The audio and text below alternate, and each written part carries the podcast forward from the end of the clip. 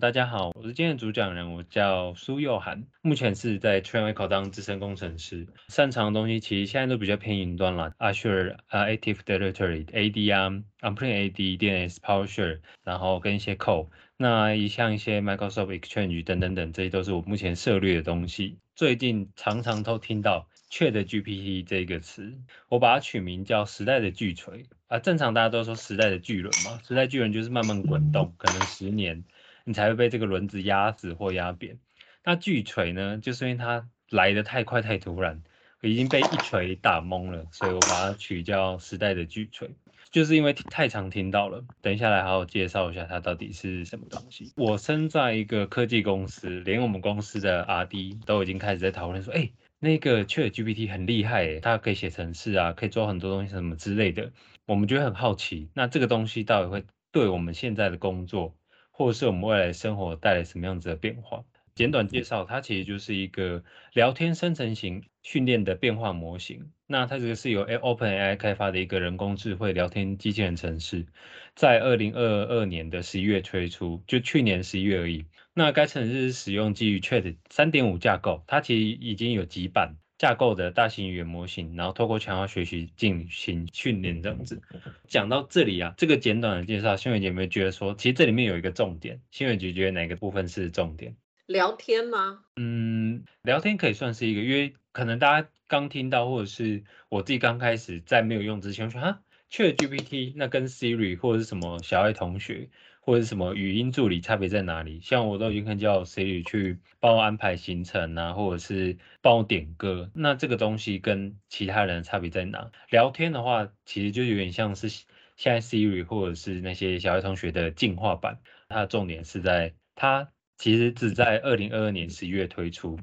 就当你看看，其实才过了三个月，你们跟我们那个新冠其实是极其的相似。十二月。发现，然后到一、二月就已经大规模的扩展，对，所以它其实可以说收成是科技业的新冠。OK，那这个是一个文字的简短介绍。那接下来我播一个短片，那这个也是一个比较直白，因为有一些图片啊，然后跟文字，然后有语音。那我接下来播这个影片给就是大家看一下，说 ChatGPT 到底是什么样子的内容跟工具。它是不是是一种基于深度学习的语言模型？使用了人工神经网络的技术。它的核心是一个包含数百万甚至数十亿个参数的神经网络，可以对自然语言文本进行理解、生成和翻译等各种任务。Type 是由 OpenAI 开发的，并且是为了解决自然语言处理中的一些核心问题而开发的。这些问题包括语言理解、语言生成、机器翻译、文本摘要、情感分析等。为了训练 Type，OpenAI 使用了大量的文本数据集，其中包括维基百科。新闻文章、小说、社交媒体和网络论坛等，这些数据集的总量可以达到数十亿或数百亿的单词级别。在训练过程中 c h a t g p t 通过一种叫做自监督学习 （Self-Supervised Learning） 的方法进行训练。这种方法使用预测下一个单词的任务，并在此过程中逐渐学习词语之间的关系，以及如何将这些词语组合成有意义的语句。通过这种方式 g p t 可以理解自然语言文本，产生自然流畅的回答，并在对话中进行更加自然的交互。智能客服、智能家居、翻译、文本摘要、情感分析等各种场景，为人们提供更加智能、便捷和高效的语言处理体验。所以，那这个是 ChatGPT 的简短介绍。那看完新闻节有没有什么感想心得？有没有让你有一个就是相对基本的理解？这样子有，我们的认知还是会比较表象啦，就会觉得，哎，那他就是可以问问题呀。对，就是其实像我们会说，你若只拿他来问问题，你其实已经落后别人了。没 错，过两个礼拜之后，发现只有会问问题这件事是不行的。那我要跟你说，刚刚这个影片呢是 Chat GPT 自己做的，我只花了五分钟就把这个影片做好了。它的这个脚本呢，我是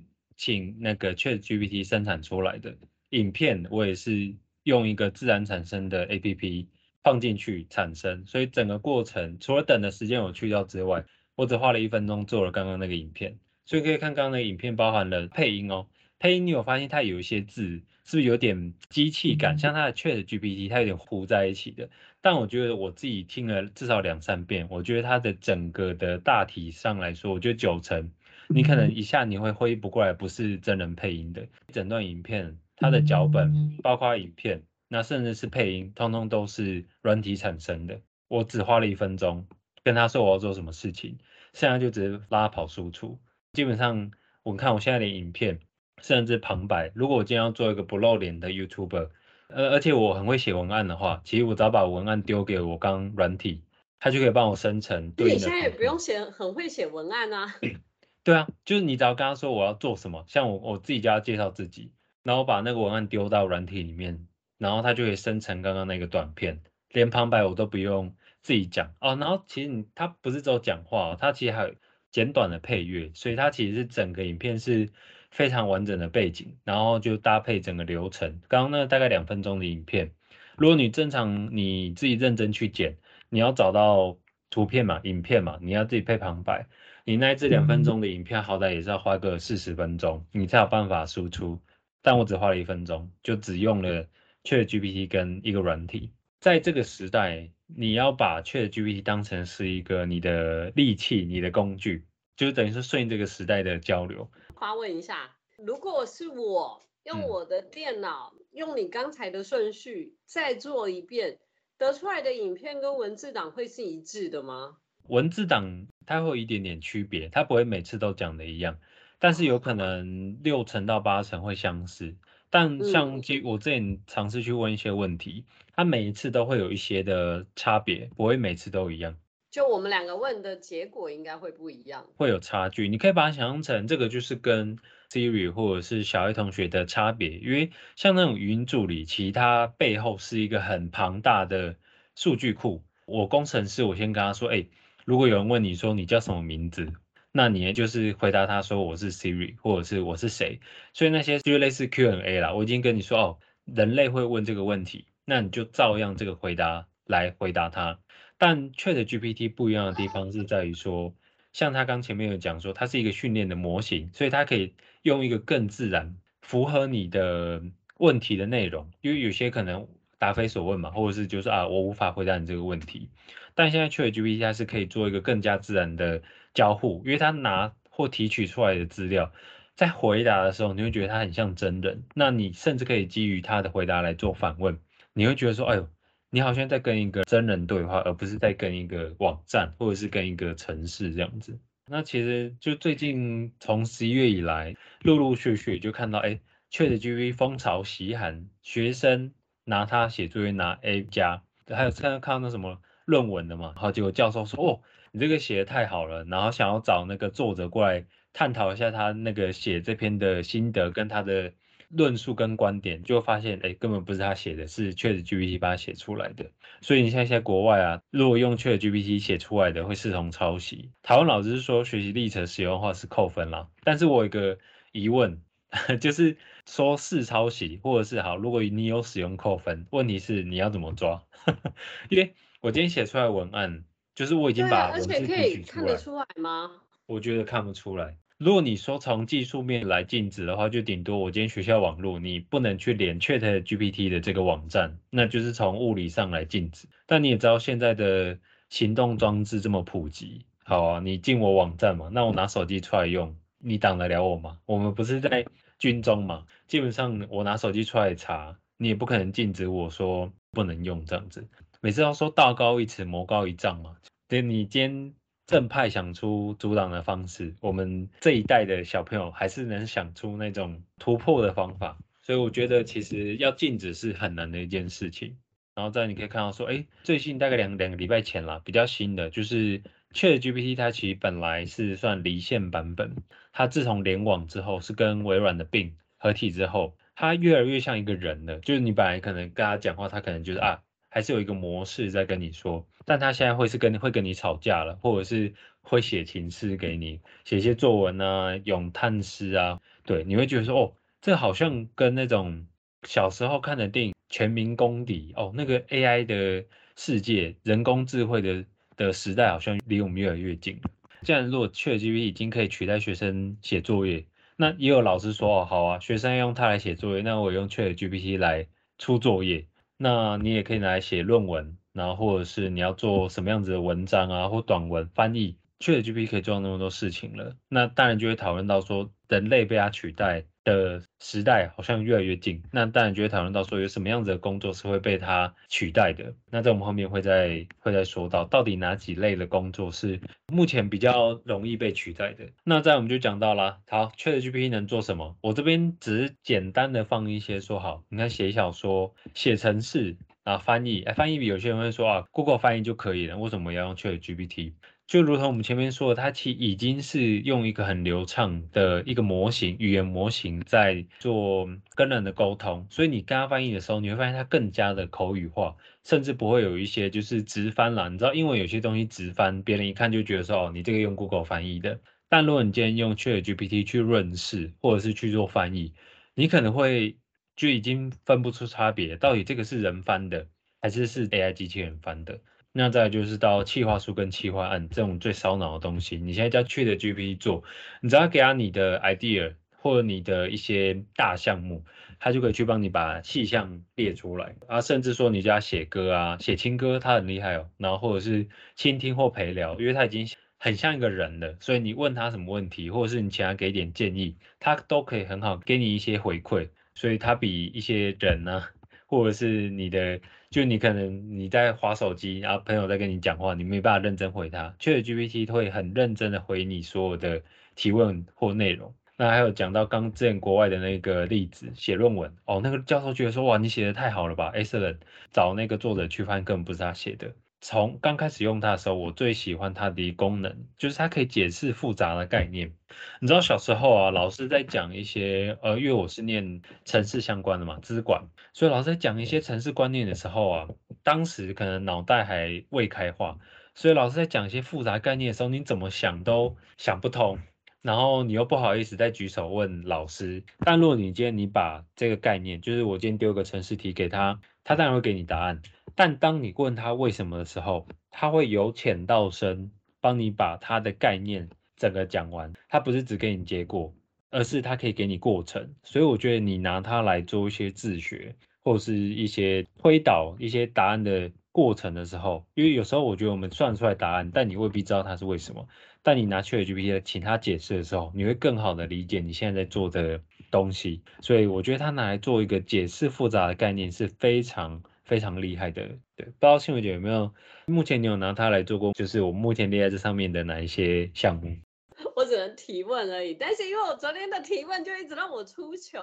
哦，我后面有大概讲到说，像你那个，就是我这边讲了他能能做了什么了吗？但是你现在就有提出说，为什么他你问他问题的时候，他有点绕轨，或者是他说他回答不出来，看起来我这边写的他好像无所不能，哎，但是他怎么好像有弱点？好，那我就先。大概介绍一下，就是比较基础表象，我们进去怎么使用它啊？那当然 demo 我们就是进来，它就就就就是 chat openai.com 嘛。那你进来，你就可以选择你要 login 或 sign up。那这个就很简单，你自己去点点你就会了。那我不多做赘述。那进来之后，它既然是一个聊天型模型的话，那当然是会有一个聊天的 bar，你就会开始问他问题了。开始玩的时候我也是很无聊啊，就到处问他一些就是没有营养的或者是我想知道的东西。最后开就问一题叫做台湾机场捷运路线哦，然后他就很快哦，三四秒就帮我啪啪啪啪啪啪全部列出来。然后我还在赞叹说哇，这个太厉害了，我都不用自己去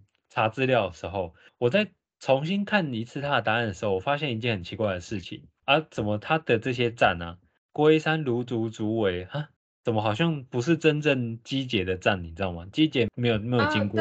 对，好奇怪，这是这是发生什么事情？所以我那时候脑中就已经有一个概念是，哦，AI 会骗人，没有啦，不能说会骗人，他拿到的资料未必是最准确的。我不信邪，我就再问了一次，中间只相隔五分钟哦，你会发现说，哎，他的答案不一样了，就像我刚前面跟新新伟姐讲的一样，他的答案不会每次都一样，而且他有在修正哦。虽然他他没有直接回答到我的问题，但是你会发现，哎，他这次讲的其实是相对正确的，才隔五分钟哦，他马上就修正了，而且这个资料话去查是正确的。啊，他给你列说，你看这是桃园的地上捷运啊，高雄机场的捷运是这个，虽然他还没有直接回答到问题，但我发现，哎，AI 修正的速度比人，你看隔五分钟而已哦，马上就修正了，而且他给你的答案不会每次都一样，前面错过一次嘛，所以我就知道说，哦。它不是完美无缺，它不是永远都是对的的这件事情。他很厉害的是，你看，我可以问他一些啊，这个其实你会觉得没什么吗？我这个我在 Google 查，他会直接列天气出来给我嘛，我就知道说哦，白天天气、夜间天气怎样的。但他作为一个聊天模型机器人，好，如果你今天把这一行贴在 Google，我相信应该会列出来差不多的东西。但如果你跟 Google 说啊，我不想要知道舒适度，因为舒适度它都写舒适到烧热，这个有给跟没给一样嘛，而且舒适度是因人而异的。我刚说我不要舒适度，你跟我。换成平平均温度好了，它会直接帮你把这一行资料去改掉，你就觉得说，哎，这个很像一个秘书，就是很像一个人会做的事情。你跟 Google 说，哎，我不要舒适度，请帮我换成平均温度，他会跟你说找不到这个资料，因为他不懂你在讲什么。但是他已经可以理解说，哦，你现在要的是什么？他可以基于你前一段你跟他讨论过的东西，重新拿出来移掉你不要的，或者是你要增加的，或者是你要怎么调整。然后做成你要的资料给你，这样我还是很好奇哦。你看啊，他刚才是错的，你怎么会知道他现在给你的是对的？哎，对，所以我我觉得现在有一个很重要的重点。我刚变工程师的时候，我们都说啊，好的工程师要一定要会用的一件事情叫做 Google Search 嘛。那我觉得现在时代的 Google Search 不愁找不到资料。愁的是什么？你要判断资料的正确性。嗯，所以我觉得这件事情移植到现在 Chat GPT 出现之后，还是不能变。资料是呃网际网络或者是之前人喂给他的资料。当我今天喂给他的资料有错，那他有可能就会吸取到错误的知识，就跟人学会学坏，可能是因为他不知道那个是坏的。所以我们要一直持续的教育他，但他有学习能力，他不像我们只是跟他说啊。我给你 A，那你就回答 B；给你 B，你就回答 C。那你今天跟他回答，问他说 A 加 B 是什么，他就宕机了。ChatGPT 是有办法去学习，然后不断的把资料一直去做更新跟 update。对，所以有可能前一个是错的，但是新的你问他的未必时间很精确，但是他一一直会在持续修正。但是就是我讲的啊，比如说像 Google 有没有？他当然是把所有好坏都列上去了，你也不确，你也不确定他列的前五个是对的还是错的。但是因为他至少都在上面了，对，所以你有可能这样讲也不太对，因为还有可能把全部错的都在上面了。但是好像感觉上我们是有一个机会是可以做一个其他的搜寻。可是如果当像这个 GPT 起来的时候，它每次都给你一个答案。如果它未来是真的变成一个主主要搜寻的一个管道的时候，有可能以后都没有 Google 啦，它可能挂了。大家怎么去收取到你要你觉得要的其他资讯啊？我觉得这会是一个过渡期，耶，就跟古人云那什么尽信书不如无书嘛。所以，嗯，你要用这个工具的时候，你要知道说它永远是一个辅助。我就拿特斯拉举例好了，它现在标榜的都还是辅助驾驶。但为什么大家都把它拿来当成是全自动，可以在那边睡觉？然后你看国道上不是一堆人就在啊躺在那边睡觉或在玩手机？那是因为大家用它的方式不正确。所以我觉得在大家现在还在很风靡他，然后觉得他回答都是对的时候，其实我们自己要有一个认知是，他终究是一个辅助，你不能把他拿过来答案永远当成是对的，就是你还是要保持他说哦，他给我资料可以省去我整理的，可以让我省掉四十分钟。但是当像我像我自己工程师，我可能请他帮我写一些简短 script，因为我有一些基本认知，所以看我就知道说，哦，这个八成可以用，那我可能再微调一些旧的地方，或者是我再把它改成我觉得更符合我自己要的，就可以拿来用了。所以我还是会基于一个怀疑的态度，我不会直接哦，太好了，他直接帮我写完，我就直接把它拿出来丢到我的系统，谁知道他微我一一跑就爆爆炸了。所以我觉得。ChatGPT 给我们资料，我们还是要保持着一个是它是拿来辅佐我们，拿来给我们做参考，跟拿来省掉我们时间的，增进我们效率，而不是他给的东西就是绝对。如果我觉得当今天人类已经把 ChatGPT 给的答案，哦，不要说 ChatGPT 啦，因为这个只是还是一个很前期的模型，人类把 AI 给的答案当成唯一的时候，我觉得是蛮可怕的事情。当 AI 它是有自己的智慧的，它那那如果今天说啊。他觉得人类不需要再回来的时间，或者他觉得啊，人类是造成那什么生态浩劫的一环，那他就觉得说，嗯，消灭人类是他的他的使命，对吗？那就会开始演那种电节电影的剧情。所以我觉得我们目前都还是把它做成一个辅助的工具，不要把它当成唯一你的答案。如果你把它当成你唯一的答案，那我真的觉得人类离退化已经不远了。因为你都不用主动思考，你只要问他说啊，那我今天要吃什么，他就给你一个，你就照做。那我觉得我们就变成行尸走肉了，就没有什么在生存的 生存的价值。所以我觉得我我们要好好的运用这个工具，而不是把它当成我们的信仰或者是我们的唯一的道路这样子。既然他已经开放我们做这么多的事情了。但是其实它目前我们现在用的这种最粗浅的版本是有一个极限的。那它的极限是在于说，它目前的资料啊是知识库是截止到二零二二年九月，这个 OpenAI 是拿它呃二零二一年九月之前的资料来不断训练它跟喂它的资料。所以你问他二零二二年甚至是二零二三年今年发生的事情，可能什么土耳其的发生的状况啊，二零二二年底发生的资料，它是没有办法回答你的，因为它毕竟是一个。语言模型，所以如果你问他说啊，请帮我预测可能二零二三年三月巨蟹座的星象，或者是我的火象会怎么走，他不行，他会跟你说，算命还是不会被取代的一个职业。不会不会，他会跟你说，就是他没有办法预测未来，他会这样回答你，因为我问过。我们现在很确定的，算命这个职业不会被他取代，暂时不会，暂时不会，对，暂时不会，对。所以你看他，知识库其实是拿很久资料。库啊，这样我们回到他的知识库是是有包含 Google 的吗？如果是资料科学家拿来喂他的资料，其实就不会仅限于 Google 来的资料。他们拿来喂他的语言模型，不就当然不会是串接 Google 了。他们可能来自于世界各地，会有那种很多训练的资料，就是我们可能直接把一大堆资料做标记，然后跟他说哦，这个是代表什么？可能这个是车子，这个是花，这个是人。然后那些把它标进进去，然后拉去学，说哦，他知道这个东西组合起来会变成一句话。所以我们理解的他那个资料库其实是包含可能古代史，你知道吗？可以，他可以研呃问到那种什么恐龙灭绝啊，或者什么清朝啊、元朝啊之类的那些，你都可以问他。他其实是把很大的不能不能只单说编年史啦，因为编年史好像只有历史，它包含人事物、地点、时间。那些通通都把它喂给他了，所以你看我前一题，小时候我就觉得我历史很差，然后我觉得不懂说朝代那些交互啊，或谁打谁那些，我根本就没有办法很好的理解。但你现在可以直接问他说，哎，我不知道为什么明朝会被清朝打败，你可以帮我摘要原因跟重点战役吗？他这边其实可以直接很好的帮你列出来，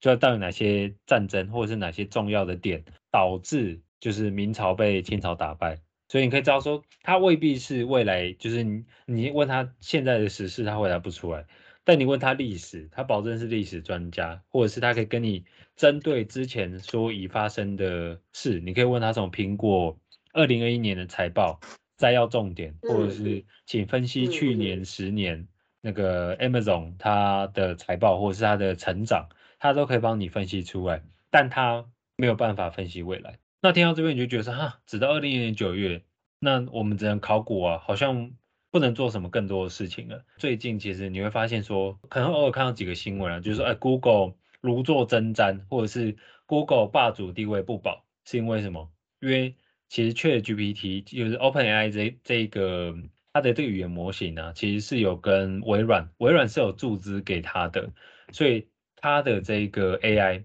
其实已经开始跟微软的。浏览器已经开始说做整合了，跟浏览器做整合意思就是说，它的资料其实已经开始连上广际网络了。那连上广际网络就代表说，它已经不仅仅限于二零二一年九月，它已经可以开始搜寻到这之后时间，包含未来以后的资料。所以这边就可以有一个小短片，我们稍微放下，就是那个。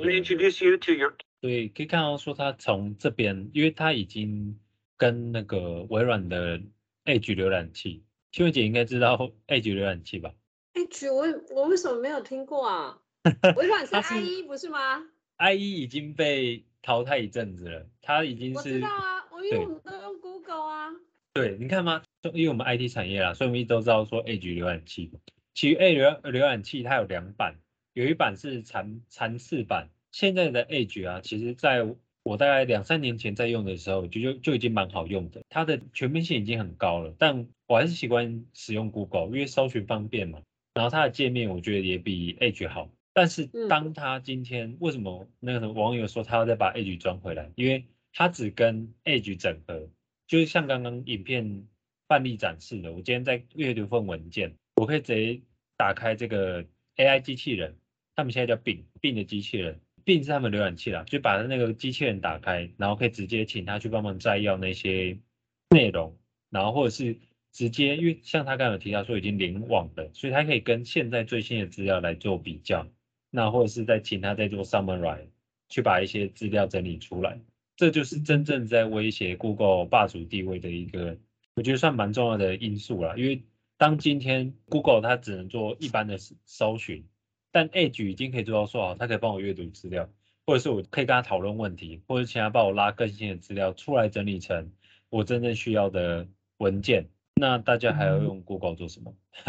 我也想不到，因为 AI 都已经帮你把所有资料都整理完了。你今天用 Google，你可能要花半个小时，然后你要阅读无数笔资料，你甚至要自己亲自去尝试说好。像我们工程师，我们要确定说，哎，这个语法到底是旧的还新的？哎，这个到底适配于旧的还新的写法？我们可能要自己去尝试，或者是翻更多的典故来确定说这个是真的。那 AI 它其实已经可以帮你把一些最新的，或者是已经被淘汰掉的资料把它过滤掉，那拿出来可能未必可以直接使用，但是我相信它已经是将近七成或八成可用度。那你相对你只要再花十分钟、二十分钟，你就可以很好的得到你要的答案。所以问说，它其实是增进人类效率的一个很好的工具啦。那这也是 Edge 会崛起的原因。Google 现在应该也在 PP 窗，因为他们其实在这一个发布会之前，他们就知道那个 ChatGPT 来势汹汹嘛。然后因为他们只跟微软整，所以 Google 其实也有马上推出了他们自己的聊天机器人。但是在那个发布会之后啊，他们股价重挫八趴，因为。他们的那个聊天机器人表现差强人意，而且第一题问他是说，请问第一个看到太阳的望远镜是哪一个？Google 的 AI 回答的答案是错的，NASA 后来回回答说他的答案是错的，所以它的股价重挫。对，所以如果现在以